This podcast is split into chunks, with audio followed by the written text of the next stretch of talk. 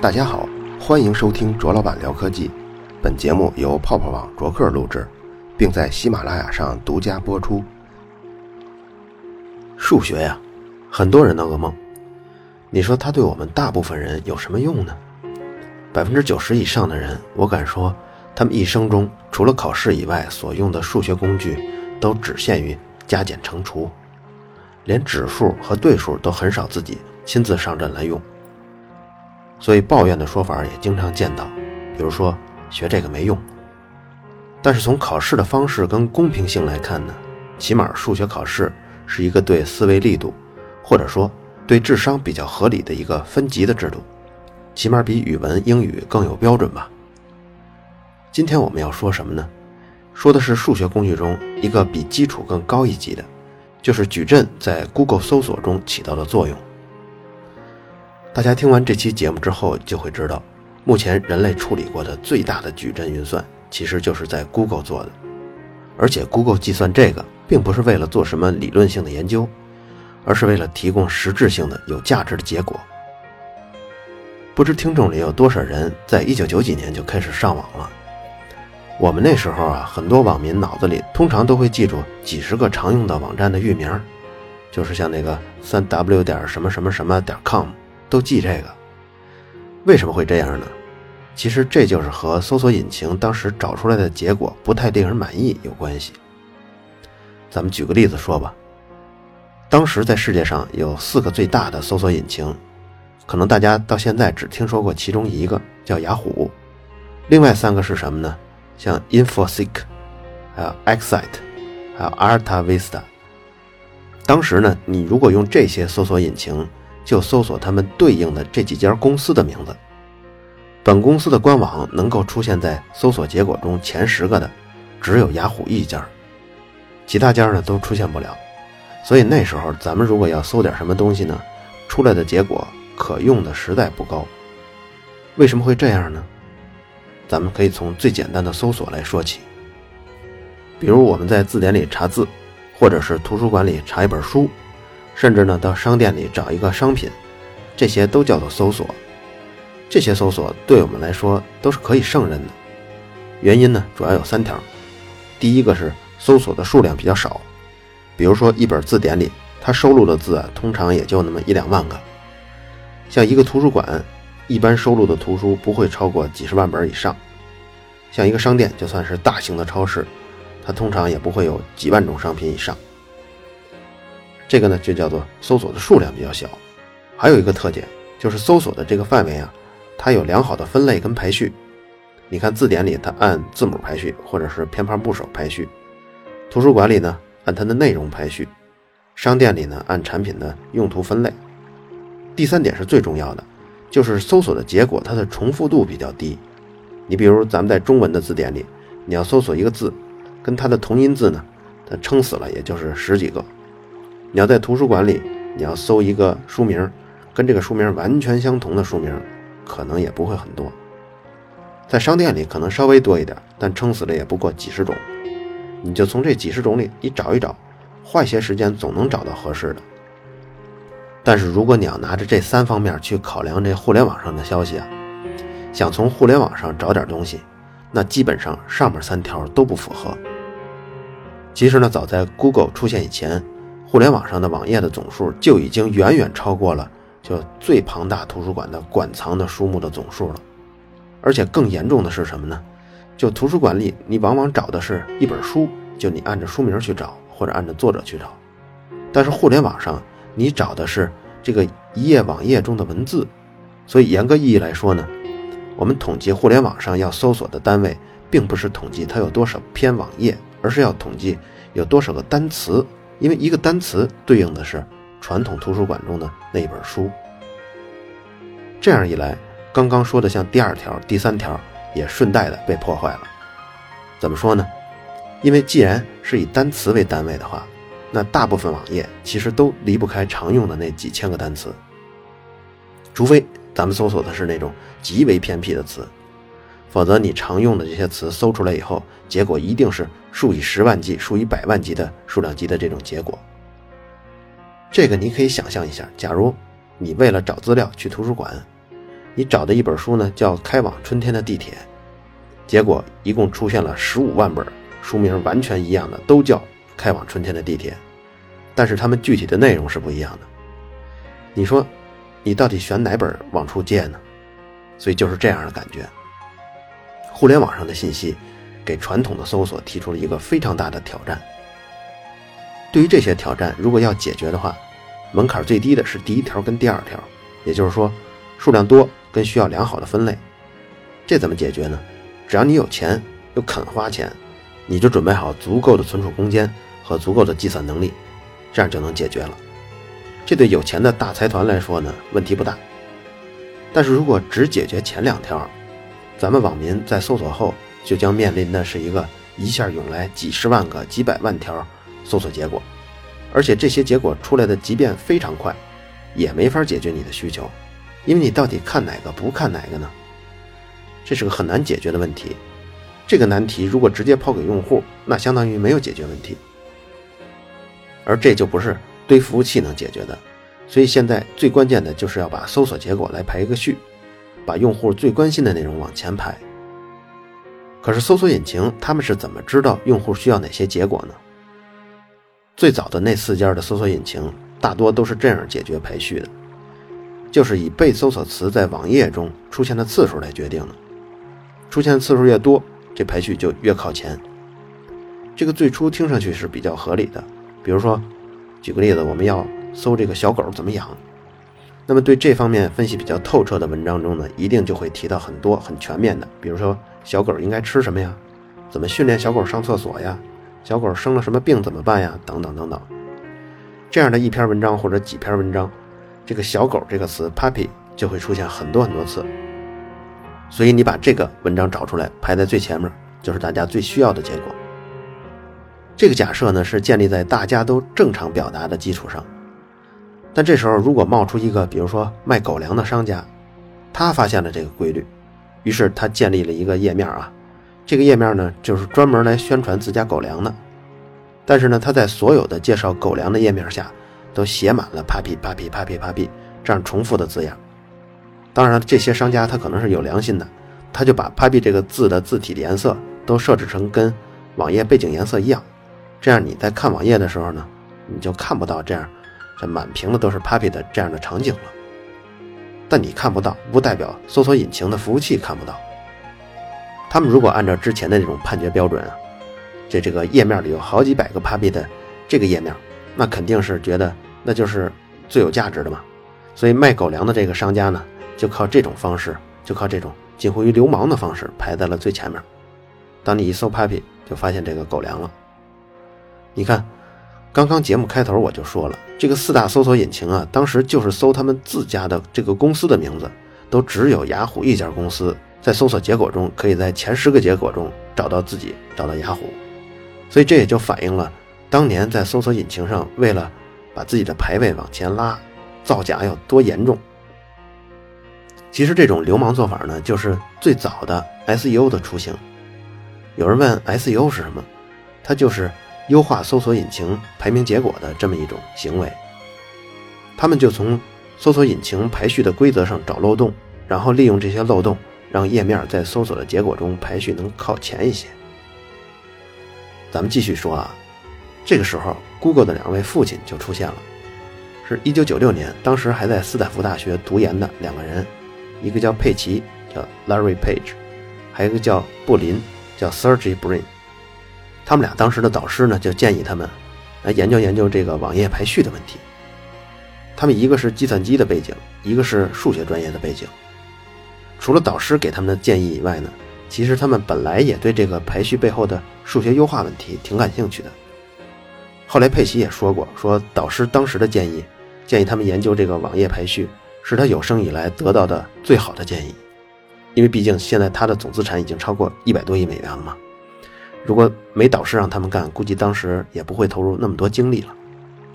在佩奇跟布林的观点来看呀，网页是不是应该往前排，不能参考这个网页自己老王卖瓜自卖自夸的这种方式，因为如果内容上是垃圾的话，无论这种关键词出现的次数再多，它也是个垃圾。那么什么样的内容才是不知道内容的情况下能够判断出它是不是值得看呢？这就要拜他们两家所受家庭教育所赐了。这俩人的爸爸呢，都是大学的教授，所以从小耳濡目染。上了大学以后，也经常接触到一些给文章质量排名的方法，那就是咱们在这档节目里曾经介绍过的，就是评判学术期刊、学术论文重要性的一种方法，那就是看论文的引用次数。那这个论文被引用的次数呢，在网上的网页就可以对应成这个网页中存在的其他的超链接。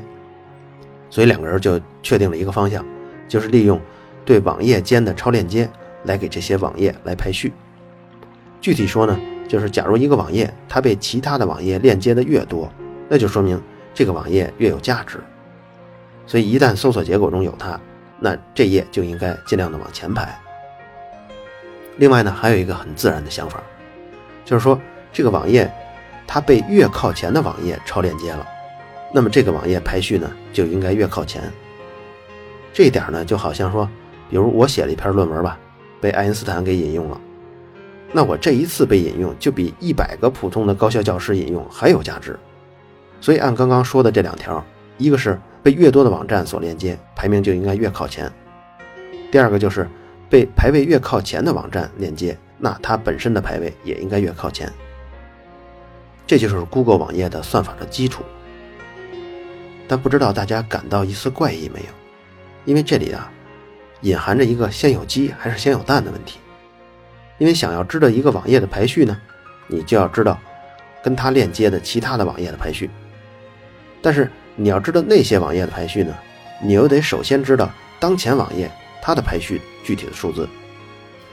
为了打破这个死循环呢，俩人呢就采用了一个很巧妙的思路，他们先假设一个虚拟用户。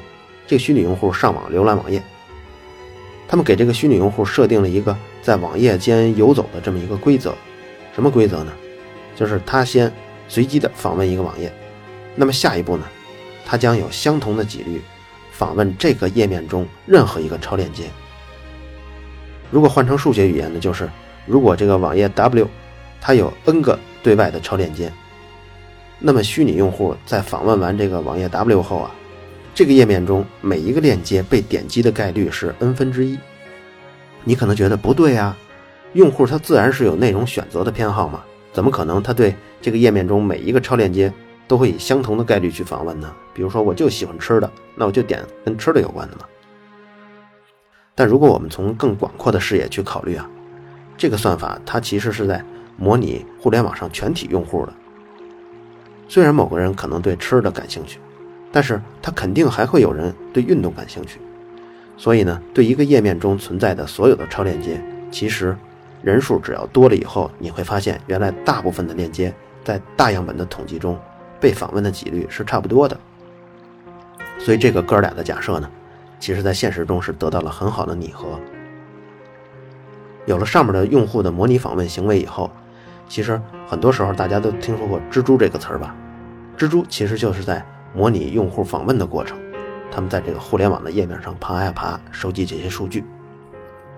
最后，网页的排序就由模拟用户在漫游了很久很久时间以后，每个页面都会出现一个被访问的几率，这个数字已经确定了。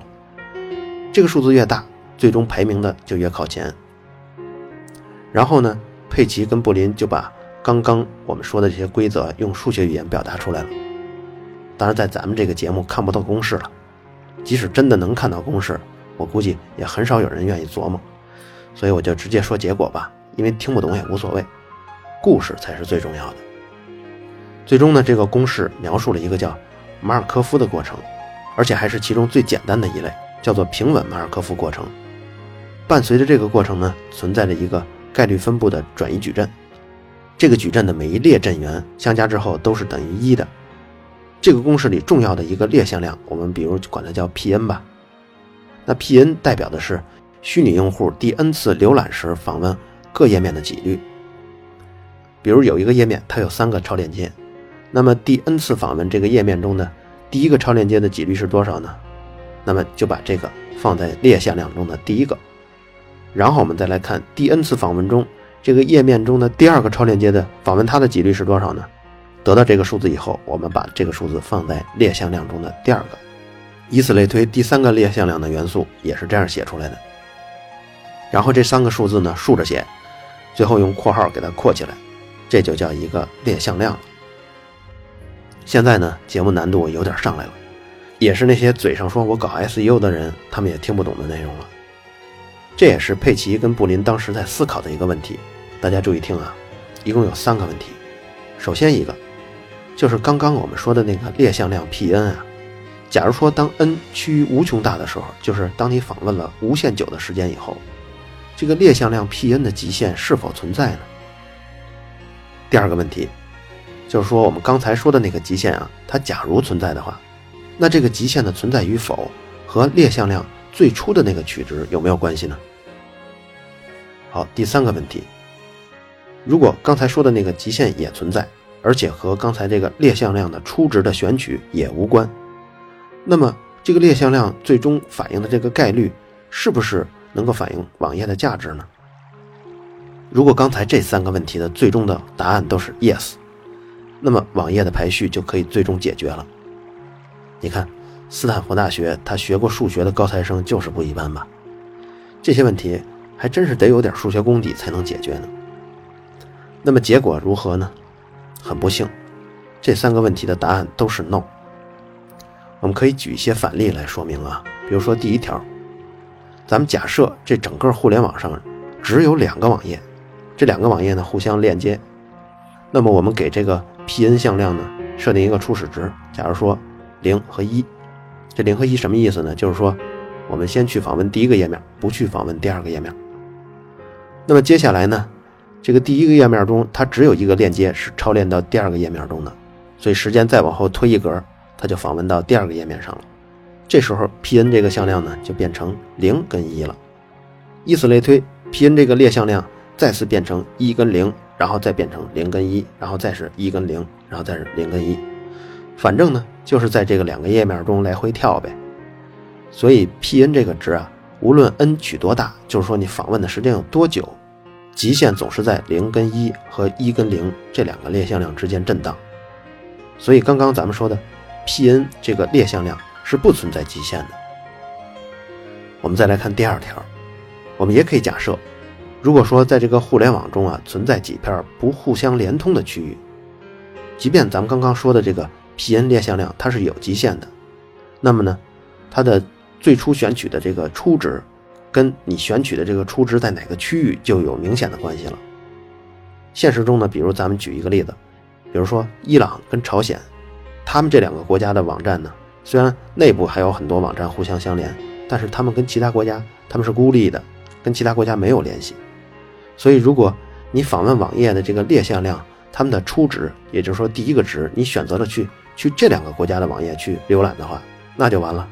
那最终这个 P_n 的极限就是时间延续到无限久，那肯定跟你到底选择了其他国家的还是选择了这两个国家是有关系的。所以呢，这个 P_n 值即使它有一个极限，也无法反映其他区域的这个价值。最后呢，是第三条的反驳。咱们可以假设有一个虚拟用户啊，他一旦进入了一个没有任何超链接的网页，这种网页呢有一个专有名词叫做悬挂网页。那么在这个虚拟用户之前走过的所有网页的访问的几率，结果都会在这一页里头完全消失了，就像一个黑洞一样，他把这些几率完全吸走了。因为虚拟用户呢，他还没法走出这个网页，所以这种情况还算比较严重的。因为完全没有超链接的这个网站还真是比比皆是的，即使不是比比皆是，就算整个互联网中只有一个，也足以使整个互联网的网页的排序规则失效。这就是彻彻底底的一颗老鼠屎坏了一锅粥的例子。但这并不是代表刚刚咱们说的这些数学算法要推倒重来，因为从道理上看呀，这俩哥们儿确实是想出了一个判断网页价值高低的一个依据。于是呢，佩奇跟布林就根据网民的访问行为，对这个算法做了一些调整。首先要解决的就是这一颗老鼠屎坏一锅粥的问题。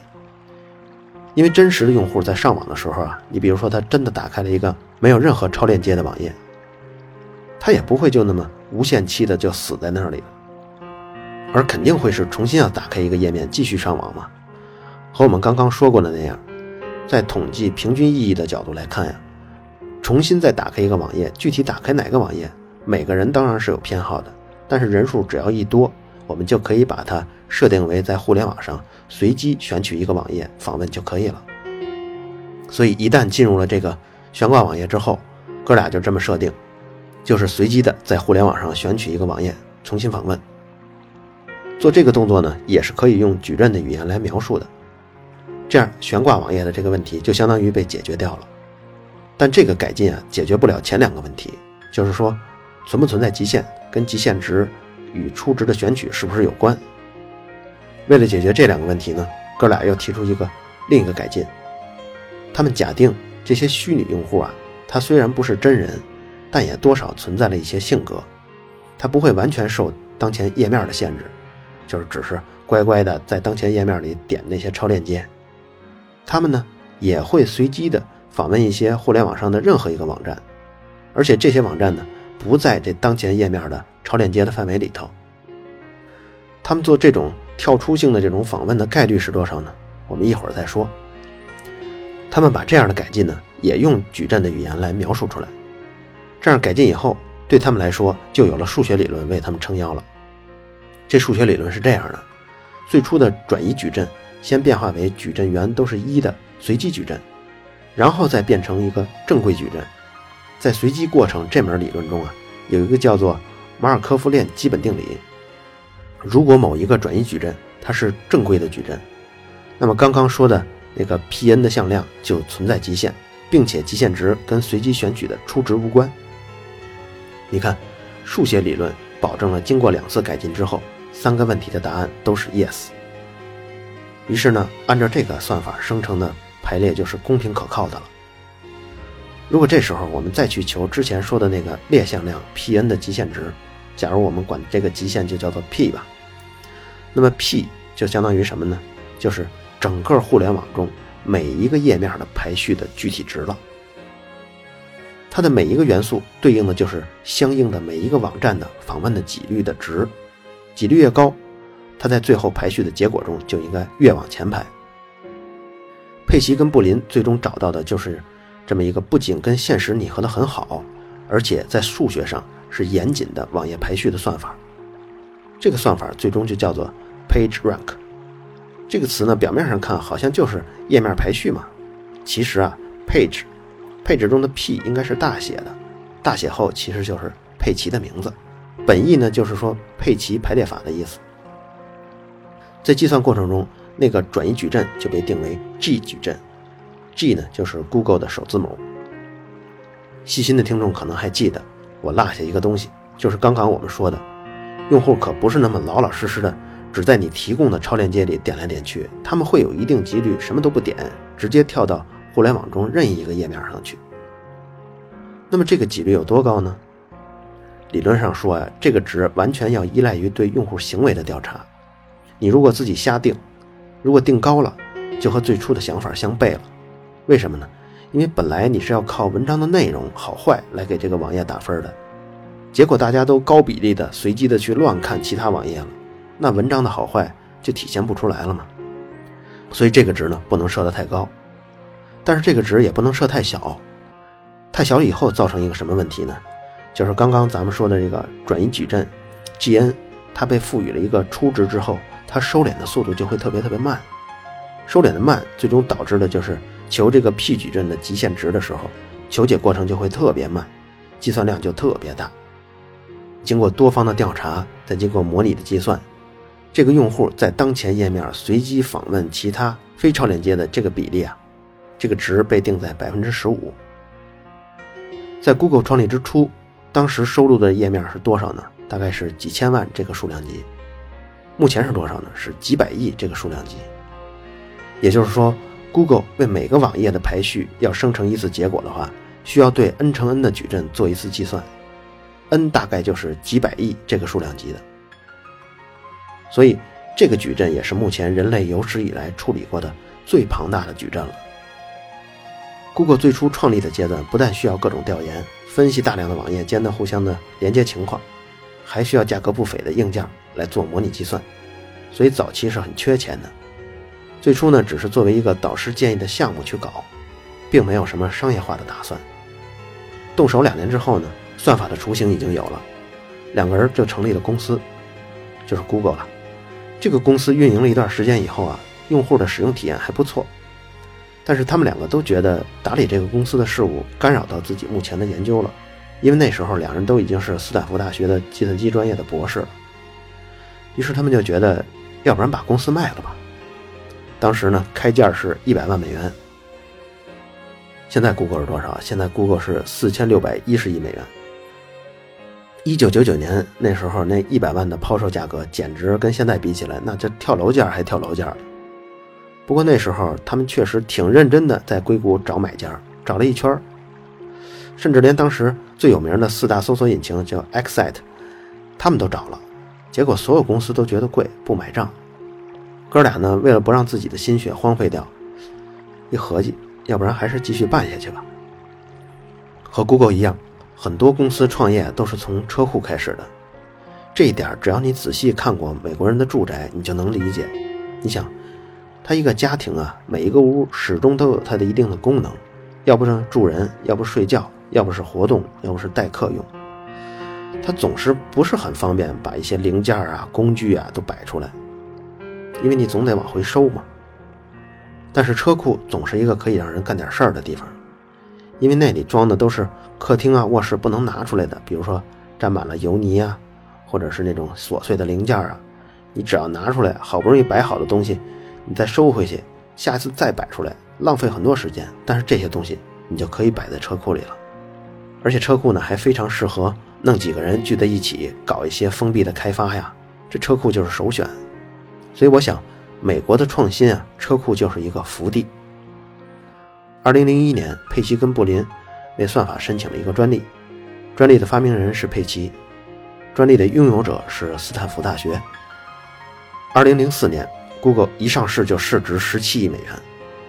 二零零五年年底，斯坦福大学这个股票啊没拿多久就把它全都卖掉了，一共是一百八十万股的股票。当时斯坦福大学得到了三点四亿美元的收入，这也是美国高校因为支持学生的技术研发而获得的最高的一个回报。不过现在来看，如果像斯坦福大学是在二零一三年卖出的，那么这个回报呢就会是大概十三亿美元。但是斯坦福大学有这么一个优良的传统，就是他不会拿着学生创业的这种技术研发的股票很久的时间。他们这个原则就是，不能让商业利益干扰到学术研究。他们只要不长时间持股，就能避免无形中干扰到学校里潜在的那些，比如说跟 Google 存在竞争关系的学术研究的开展。当时佩奇跟布林在车库创业的时候呢，一些同事和朋友还给过他几十块钱的赞助呢。但是在 Google 上市之后，起码到现在来说，每一块钱现在都可以换四十六万美元了。如果当时谁要是赞助了几十块钱，今天还真是一夜富家翁啊。现在有一种看法是说，当初如果佩奇跟布林以一百万美元就出售了 Google，就没有今天的搜索引擎的巨头了。我是不这么看的，因为 Google 的价值就在于算法。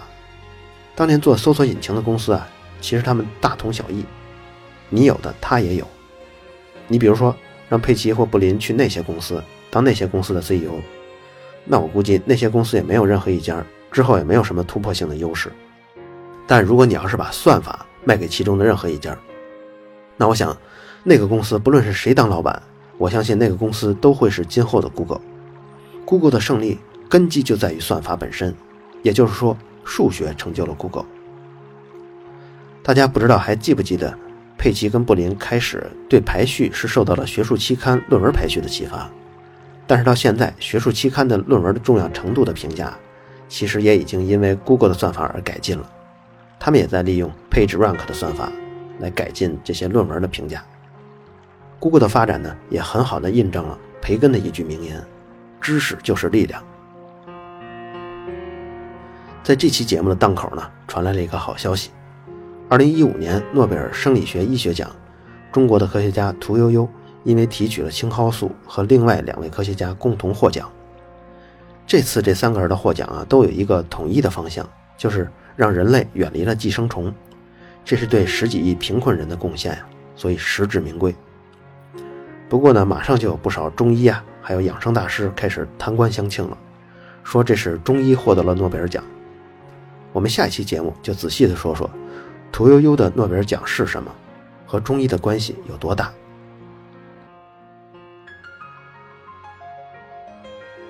好了，以上就是本期卓老板聊科技，在同名的微博和微信公众号中还有其他精彩内容，期待您的关注。如果您对本期节目非常认可，也可以在收听界面的最下方为我打赏。